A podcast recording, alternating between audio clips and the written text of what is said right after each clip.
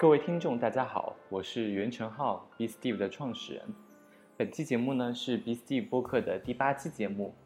其实这一期节目在一个多月前就已经录制完毕了，但是因为我本人有一些学业和工作上的忙碌吧，所以一直没有能够及时的处理稿件，还希望大家能够谅解。那么在这一期节目当中，我们将请到的是来自无锡的石叔，他是有着二十年集邮经验的集邮爱好者。前不久呢，他又被评为了 Post Crossing 明信片漂流的中国大使。而作为一个手账爱好者，最近他也是频频的上电视、上电台。嗯，前不久他就接受了上海的东广新闻台以及无锡当地的电台的采访。接下来，让我们有请石叔来进行一下简单的自我介绍。嗨，B Steve 的听友们，大家晚上好，我是石叔，我是无锡人，呃，八五后。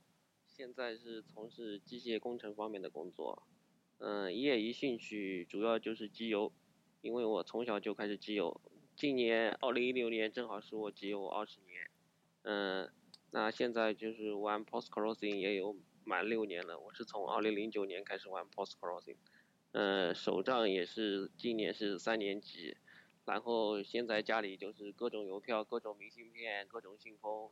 各种文具周边的东西好多好多，嗯，我感觉，嗯，手账和明信片混合在一起，就是生活中的酸甜苦辣都可以用很多的兴趣来点亮自己的精彩。嗯，我呢就是这样一个自娱自乐、乐在其中的人。嗯，明信片就如一座友谊的桥梁，你在这头，我在那头，嗯，我就是一手拿着 PC，一手捧着手杖，就游遍天下，游遍天下，游遍天下，三游。嗯，虽然说。史叔是无锡人，但是我第一次见到他是在上海。他他在嗯他在上海参加各种各样的手杖集会，通常都是早上高铁来，晚上高铁去。一般都是因为高铁也比较方便嘛，就是早上早点去，晚上晚点回来。上次和你碰面应该就是在魔都手账集是二点零的时候。嗯，对对对对，嗯，那石叔，嗯，我们今天的话题呢，主要是围绕着 post crossing 来讲的。那么。嗯，很多人肯定还没有接触到这个概念。有的时候，甚至当你们用 PC 这两个词来，嗯，代说 post crossing 这个概念的时候，很多人都云里雾里，不知道是什么东西。那么，可不可以请史叔首先简单的来跟大家介绍一下什么是 post crossing PC 呢？嗯，post crossing 点 com 就是 post crossing 的官方网站，它是目前全球最大的明信片户籍交换网。呃，该网站是一个曾经旅居上海的葡萄牙人于2005年创立的，现在有来自两百十几个国家和地区的注册用户。呃，目前全球拥有六十万的注册用户，呃，中国大陆应该快要六万多用户了吧？呃，每天都有数以万计的明信片来来往于世界各地。呃，这个网站是免费注册的。嗯，你可以随机抽取系统分配给的地址，按此地址地址寄出一张明信片。呃，这张当你抽出抽地址的时候，会有对应的一个明信片的 ID，就是这张明信片的身份证。嗯。就是你在写明信片的时候，一定要把这个 ID 写在明信片上，对方收到后就按此 ID 登记这张明信片，就算寄出一张成功。嗯。之后你只需要耐心等待。你就会可以收到系统随机分配来自世界各地某一处的一张明信片给你。呃，今年正好是 Post Crossing 成立十周年，所以今年很也特别特别的开心。嗯，那呃，你是什么时候就是接触到 Post Crossing 的呢？嗯，我是在二零零九年通过一个朋友的新浪微博，那时候哦，那时候应该叫博客，还没有。微博刚刚应该开始兴起，他因为经常在那个博客里面写文章啊，嗯，我就看到有这个 post crossing 这项活动，因为我自己有多年的集邮经历嘛，嗯，所以对这个明信片这个国际交换也挺感兴趣的，所以就很快的就入坑了。嗯，那你还记不记得你寄出的第一张明信片是什么样子的呢？呃，第一张明信片是，我是从无锡的一个。那个集邮市场去买的，是应该是一张中南海的一张风景明信片，那个时候二零零九年的十一月份寄出的。嗯，那么是你后来知道是谁收到了这一张明信片吗？呃，应该是我第一张寄出的是一个波兰的朋友寄给一个波兰的朋友。嗯，我第一张收到的明信片是差不多一个月以后，是一个来自美国的一个朋友寄过来的明信片。那张明信片上的图案正好是纽约洋基队洋基棒球队的球场的那个球场的明信片。嗯，很有意思。哎，那也就是说，我在寄一张的同时，别人也会给我寄一张，还是说我一定要完成我这一次的任务，别人才可以开始给我寄？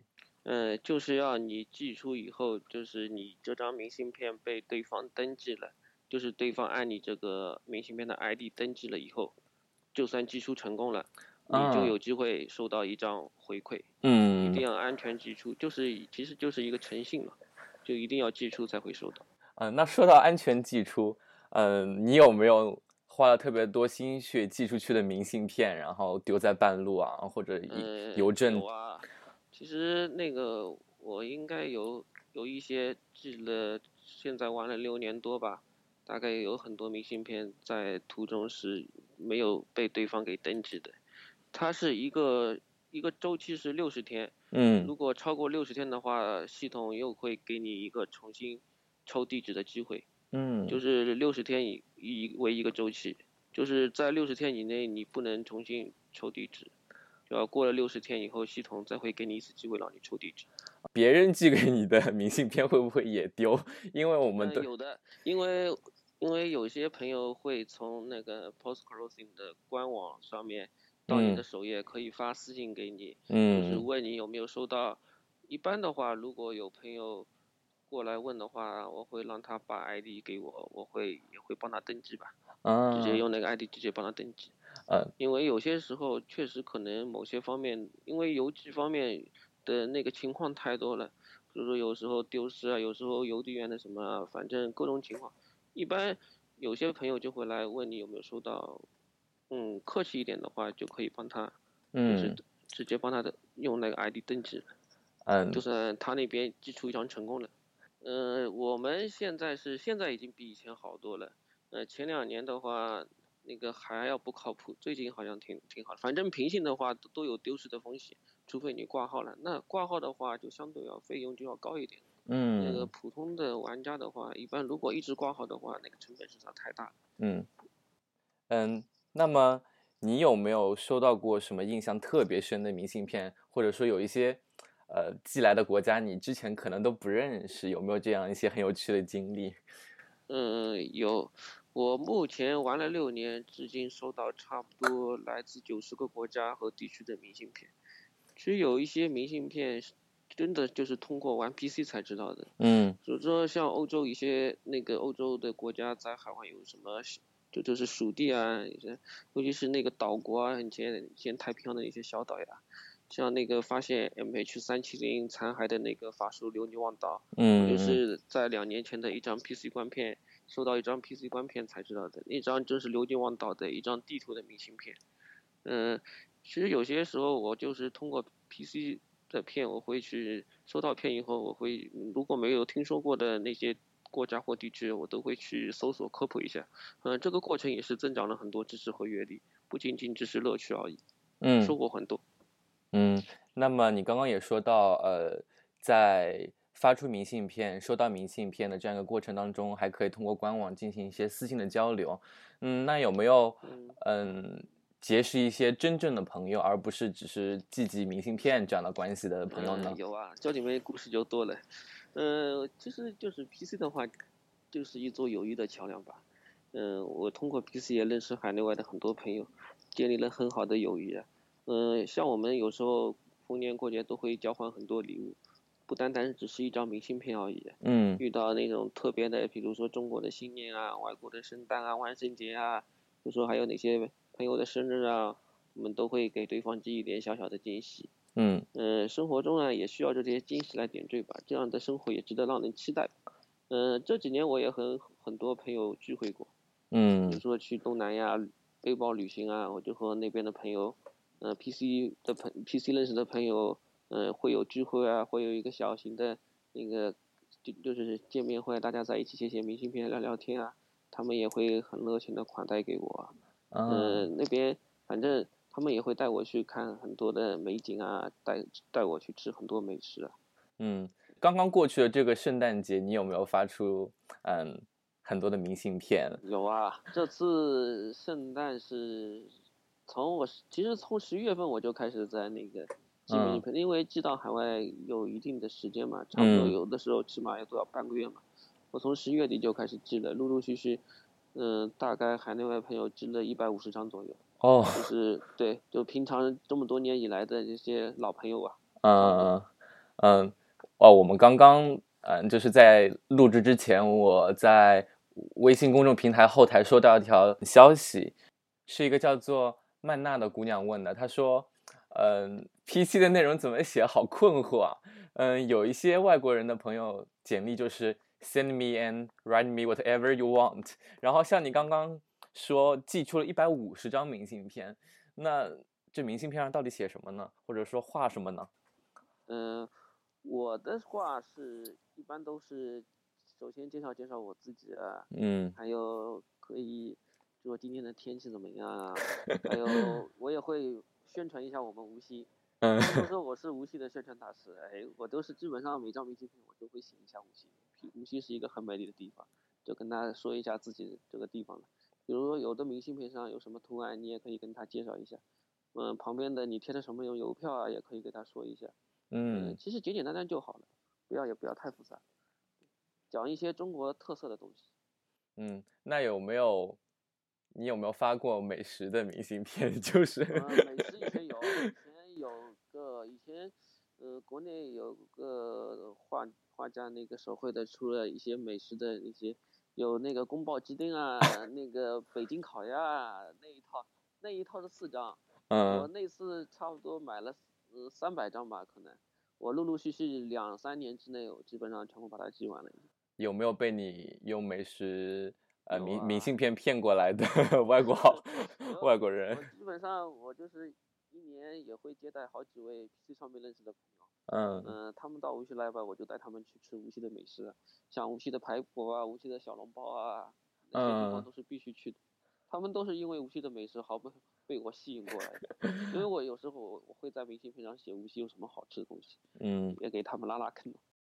嗯，那么史叔，我在前段时间也看到你在微博上分享你的喜讯说。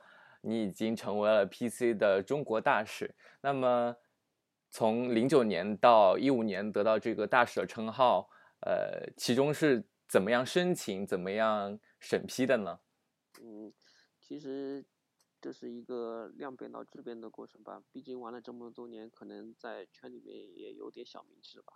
那个今年哦，去年，嗯，在那个偶遇了、认识了，从魔都首张集市认识了萨摩。萨摩和柚子，嗯，正好他们十二月五号的魔都首张集市四点零有一个活动，就是其实就是一个交换礼物的活动了。嗯。后来萨摩跟我说，要不你来讲一下 Post Crossing 吧。嗯。嗯，那我说可以啊，我就来，其实就是来搞一个相当于明信片的讲座和分享了。嗯。来说一下 Post Crossing。嗯，那天十二月五号的话，我是下午在那边有一个分享会 Post Crossing。嗯，大概一个半小时的分享吧。嗯，来了差不多有四五十个朋友吧。嗯，我也搞了一个 PPT，嗯，跟台下的小伙伴们分享了一些我的 Post Crossing 的一些经历啊，也给大家讲了一下 Post Crossing 的一些基础。嗯，大家反应都还不错。嗯，过后呢，其实过后我把这个。嗯，魔都首张集市的一些有关 Post Crossing 的一些情况，嗯，发了邮件给 PC 的官方，嗯，呃，也配了一些图片吧，嗯，嗯，他们很认可这样的活动，嗯，因为讲座啊这些是对 Post Crossing 一个比较好的一些推广和宣传，嗯，Post Crossing 也非常看重中国的市场，嗯，上海这个大舞台确实能让 Post Crossing 更发扬光大，嗯，他们也是非常，嗯。感兴趣，对这个这件事情非常开心吧？嗯嗯，立即就是授予我 Post Crossing 中国大使这个称号。嗯，其实他们很快这么快的效率也让我感到非常惊喜啊。嗯，当然他们这个很很高的效率也是对我的一次认可。嗯，希望我今后能为 PC 做更多更广的推广。嗯，那么呃，中国大使这个抬头是说呃，是就是一个中国的大使，不是说整个中国区的大使吧？呃，中国有几个大使，我也我也没没具体的去统计过。因为如果你只要是满足他的条件吧，就可以去申请。当然，他对那个大使申请条件还是比较苛刻的。嗯，他们就是一般的动画，嗯，比较认可那种接受媒体采访呀，能够搞那种大型的讲座活动啊，就是有关 post crossing 的主题的。那其他的什么发表文章啊，他们一般情况下是不会认可的。嗯。就是不会以这个基础来授予你为 PC 大师的。就是要做一些公共的宣传。嗯嗯，那嗯，刚刚你说你嗯，圣诞节也寄出一百五十张，那我相信你在马上要到的春节肯定还会寄出很多很多明信片。那嗯，你在明信片的购买以及说呃消费当中有没有一些给大家的建议呢？因为其实呃有一些明信片还挺贵的，或者说你批批量买的时候有没有一些？呃，优惠啊，怎么样？你平时都是怎么处理的呢？那个，像有的明信片，如果那个质量好一点的话，就比较贵。嗯，我这买的比较多的就是那种航空明信片，就是以前出的那种风景系列的。嗯。那种它上面有那个有带一点油渍的，稍微比那个，因为它是属于油渍明信片。嗯。因为它有那个各地的全国各地的每个省，它都会出一套。那种是以前老的明信片，那这种明信片相对于来说是比较便宜的。当然，如果要寄好一点的话，比如说朋友之间私换的话，基本上我都会寄稍微那个特殊一点的，嗯，就是比较质量再比较好一点，也不算说是质量比较好，就是其他一些特色的，比如说那种美食啊，还有那种异形的明信片，以前出过那种灯塔的灯塔形状的明信片啊，嗯，那种明信片我会选一点。嗯，这个明信片淘宝上面应该反正也有，有些地方现在原创的那些手绘的也挺受欢迎的，我有时候也会买一点。嗯，那个生肖系列的，因为中国的生肖嘛，嗯，像我们中国也比较有特色的那些明信片，我基本上过点时候我都会寄一点。嗯，因为网上你如果搜一下的话，都可以淘一些。对，买多一点的话应该便宜。嗯，那你在 创作属于你的明信片的时候，嗯。明信片已经有了，那你还会用什么其他的，嗯，比较自己喜欢的练熟手的工具吗？嗯，一个就是印章，那个就是有我有个朋友正好是那个篆刻方面的嘛，他有很多生肖的东西，我有时候会上他那边盖一点。那还有一些呢，就是发挥我的那个手账的那个优势了，属于，因为手账 里面可以有胶带啊，有贴纸啊。有那些很多的那个五花八门的东西，我都会用来装装饰一下。嗯，胶胶带装饰这个明信片还是挺好的。嗯，你当你收到了明信片，你是否会把明信片，比如说贴进本子、夹进本子，还是说你有其他的收纳的方法呢？嗯，我收纳的话，因为我收到明信片也比较多嘛，嗯，那个差不多也有三四千张吧。嗯，我是给他买的那个网上。淘了一点那个 A 五的那个，就是那种属于是资料资料册吧，因为它都是透明的，嗯，那个相对于来说比那个无印良品的要便宜很多，嗯，一本是装六十张明信片，差不多只要六块钱不到，嗯，大概现在已经装了四五十本了，哦，就是那种明信片册子，因为专门是因为正反面可以看到的，你就是正面的图案和反面的文字全部可以看到的，那那种是透明的收纳。嗯，那你有没有考虑过，嗯，把你的这些所有收到的明信片进行扫描，然后电子存档呢？因为毕竟，嗯，怎么说？毕竟有纸质的东西，有时候可能容易损坏，甚至要预防一定的火灾之类的。对，这个问题我早在我开始玩之前就已经。已经把它全部弄好了。就是 我是在零九年的时候，我买了一台扫描仪，那个时候就是特别为来扫邮票、扫明信片的。就是从开始玩 Post Crossing，我就是每收到一张明信片，我都会把它扫描存档，按月份把把它存起来。现在已经那个文件夹已经 好大好大了。嗯，对，所有的都会包括里面的，比如说别人给我寄信封啊，信封里面的东西我也会全部扫一遍，全部做一个电子文档。嗯，我还有一个专门的电子的一个就是，嗯，收到的所有明信片我有一个电子文档，我做了一个 Excel 表格，就是那张明信片的那个 ID 就是专属的 ID。嗯嗯，那张明信片是来自哪个国家的？那张明信片是几号寄出的？我几号收到的？还有大概的那些明信片上的一些是主题啊、邮票的主题啊、明信片的主题啊，我都会记录一下，嗯我都会存个档，嗯，非常的有据可查的。非常的用心。嗯，那你刚刚提到说，你已经从小开始集邮二十年了，那么，嗯，我记得在我小的时候，就是小学两三年级的时候写文章的时候，嗯，当时还会老师提醒说，集邮也算一种，嗯，兴趣爱好啊。可是嗯就说这么多年已经没有那么多人去接触集邮这个，嗯，这个兴趣了。那么你是怎么坚持下来的呢？像我作为一个八零后嘛，因为我们小时候那个年代也没有什么像现在孩子那些什么电子产品啊，就嗯我们那时候就是一台小霸王啊，打打打魂斗罗那些手机，对吧？那属于最美妙的是，在假期里那时候打魂魂斗罗已经是属属于高大上的东西，因为嗯我们那时候只有玩玩户外东西啊，比如打打弹珠啊，比如还有躲猫猫啊，嗯，其实我也喜欢过很多东西，但我也放弃过很多东西。当然，那个肌肉就是我一直开始坚持的。我是从十二岁开始肌肉的，那时嗯候就是在我母亲的那个一本本子里面发现，应该是她以前年轻的时候那个寄信剩下来的一些邮票吧。嗯我看着那时候应该属于文革时候的一个邮票，嗯，还挺漂亮的。从此我就跌入这个集邮这个大坑了。嗯开刚刚就刚刚开始就是慢慢的买啊买这邮票啊，那时候父母对我也挺支持的。嗯反正那时候因为自己还是个消费者嘛，反正父母有时候都会出钱让我给点零花钱，让我买点邮票，我也会。那时候基本上就是钱零花钱都会省下来，有时候跑到邮那个邮局去啊，跑到集邮公司啊，都会去买一点。嗯那渐渐的，我就是因为在集邮公司嘛，也认识了很多集邮方面的朋友，就大家在一起谈谈机油啊，交流交流啊，就开始慢慢慢慢慢的把自己的这种机油的集邮方面的阅历也丰富起来了。那嗯当然就是工作以后有了收入，就开始慢慢的系统收集了邮票啊，还有看看机油方面的书啊，反正也是增长了很多知识。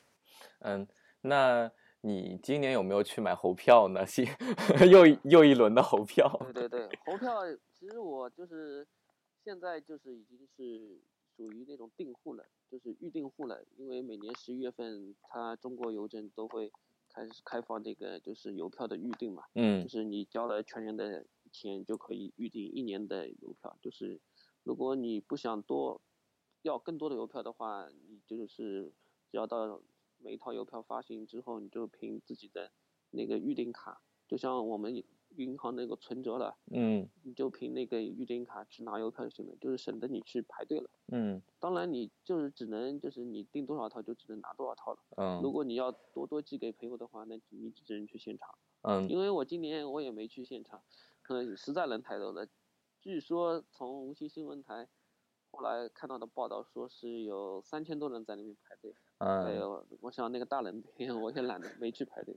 嗯，据说今年的猴票，嗯，黄牛倒手已经涨了三十倍。对对对，现在那个好像说，我今天看新闻还说，二十四块钱的大板张已经炒到一千多块钱了，嗯这太厉嗯害了。嗯，那你买了几套呢？哦，大板我还没有知道，我就是订了几个小板，小板现在也是，嗯，好像是九块多的，也是涨到差不多一百多了吧。嗯，那么，嗯，你自己收集邮票，你会不会舍得把一些很好，嗯，很好的邮票贴在 Post Crossing 的明信片上寄出去呢？一般的话，我要贴的话，就是一般寄给四换的朋友，我嗯会贴比较多的好一点的邮票，因为现在邮票有的时候也比较贵，比较难买，这个这个经济方面的成本还是要考虑一下的。嗯嗯有时候就朋友找我私换的话，他都会跟我说，私下关系比较好，他们来问我哪一套邮票比较好看，那我就会帮帮他们去买。那我就是我们交换了，交换的话肯定要给别人好一点的东西，因为别人指定要的，那肯定要满足别人。嗯嗯，我在我在上海的家里面应该还有一个小盒子，盒子里面还有很多嗯妈妈收藏的邮票，然后很多也有很多八七零年八零年的邮票，到时候我们可以看一下是不是可以换。以后我去上海的话，我们俩面个基，把那些邮票带过来，让我见识见识。嗯，有没有值值钱的？我我就让你自己留好，以后做传传家宝了。你。嗯，我们之前也说到，我们第一次碰头是在魔都的手账集会上面。嗯，而最近呢，你也接受了特别多的电台的访谈，关于手账。嗯，你你觉得手账和 post crossing 给你的生活带来了怎么样的改变呢？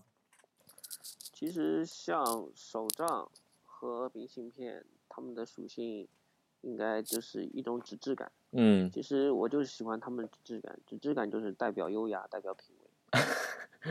嗯，其实对人生的坚持就是将自己当下写在明信片上，写在纸质感的手账上面。我觉得连带自己的人生也会变得很有质感。嗯，当面对一些一些手手账的话，我也会。把明信片附在手账里面，让两者结合起来，就看着特别赏心悦目。嗯，那你是什么时候开始玩手账的呢？好像也也挺有故事的。手账其实玩手账还要感谢明信片，因为我认识的很多国外的那些写明信片的朋友，他们都是我有写手账的这个习惯。因为我从一三年的就是夏天的时候，我开始玩 Instagram。就是那个社交图片软件，就是我新加坡朋友介绍给我，让我去注册的。后来我就发觉很多的那些，嗯，国外的那些笔友啊，他们都在不仅仅只是玩皮芯片，还在写那种花式日记。嗯。我后来才知道，这个花式日记就叫手账，其实就像我们中国人说的那种日记了。当然，我们日记可能就是小时候让你老师布置一篇作文，呃，一篇一篇日记让你写，你基本上都是写满字的，嗯，就是写一个流水账而已吧。不会用什么其他的花花肠子啊，是用什么东西来装饰的。而手账嘛，就是要你来去装饰，来丰富它的内容，让它感到饱满一点。嗯，所以说我就开始那时候就开始了解一下手账这个东西。当然我就是原来也本来也是开始喜欢明信片嘛，明信片一直也要写写写嘛，那手账也要写写写，大家的属性也是都是相同的吧。所以我就后来被他们熏陶的，也开始慢慢入坑了。结果就是一四年开始，就是开始。那时候就是买了一本猪油啊，猪油是写了一年，后来在坑里嘛，你知道在坑里的也没办法是吧？熏陶太厉害了，从一五年就开始 Hobo 啊、TN 啊、那个飞飞来士啊，反正全部开始各种的全方面进入手账坑。嗯，呃，那呃，作为一个男生，而且是一个怎么说？理工背景的 男生，你觉得，嗯，就是在基本上所有呃活动啊、组织都是女生的情况下，你觉得作为一个男生，你玩手账有没有一些特殊的心得？嗯，其实相对来说，现在可能就是手账的话，还是女生玩的比较多。嗯，就是大家对男生玩的手账，对男生玩手账还是比较好奇的。哎，一个男生玩手账，哎，挺有意思的。其实。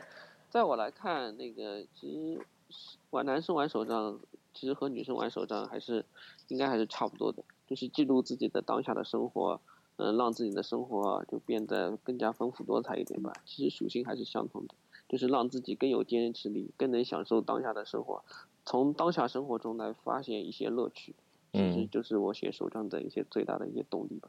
那么差不多节目也到尾声了。嗯，我们就请石叔来介绍一下你最喜欢的，呃，包括你呃一六年正准备用的，包括手账啊、PC 的这一些呃用品啊之类的，然后给大家种种草。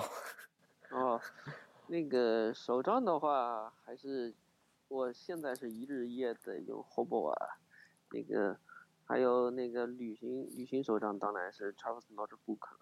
还有一本是周记，周记是我是用的 G 六的皮，嗯，今年还开了一本灯塔，灯塔就是专门用来记录明信片的，嗯，那本是相当于一个周记的周记本，因为那个我会在那上面写一些每天收到多少明信片啊，还有哪些明信片的一些特色啊，嗯，都会在上面记录一下。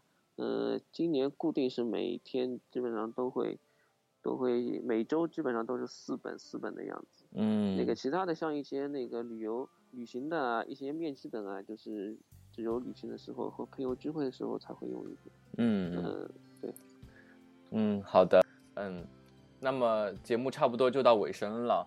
嗯，今天石叔给我们介绍了 PC，嗯，让我非常憧憬在这一个，嗯，内地都大雪纷飞，香港也冷得快冻死的，呃，日子里面，能在自己的信箱里收到一封来自异国的明信片，嗯，脑子里面也开始歪歪这种，嗯，很美好的感觉。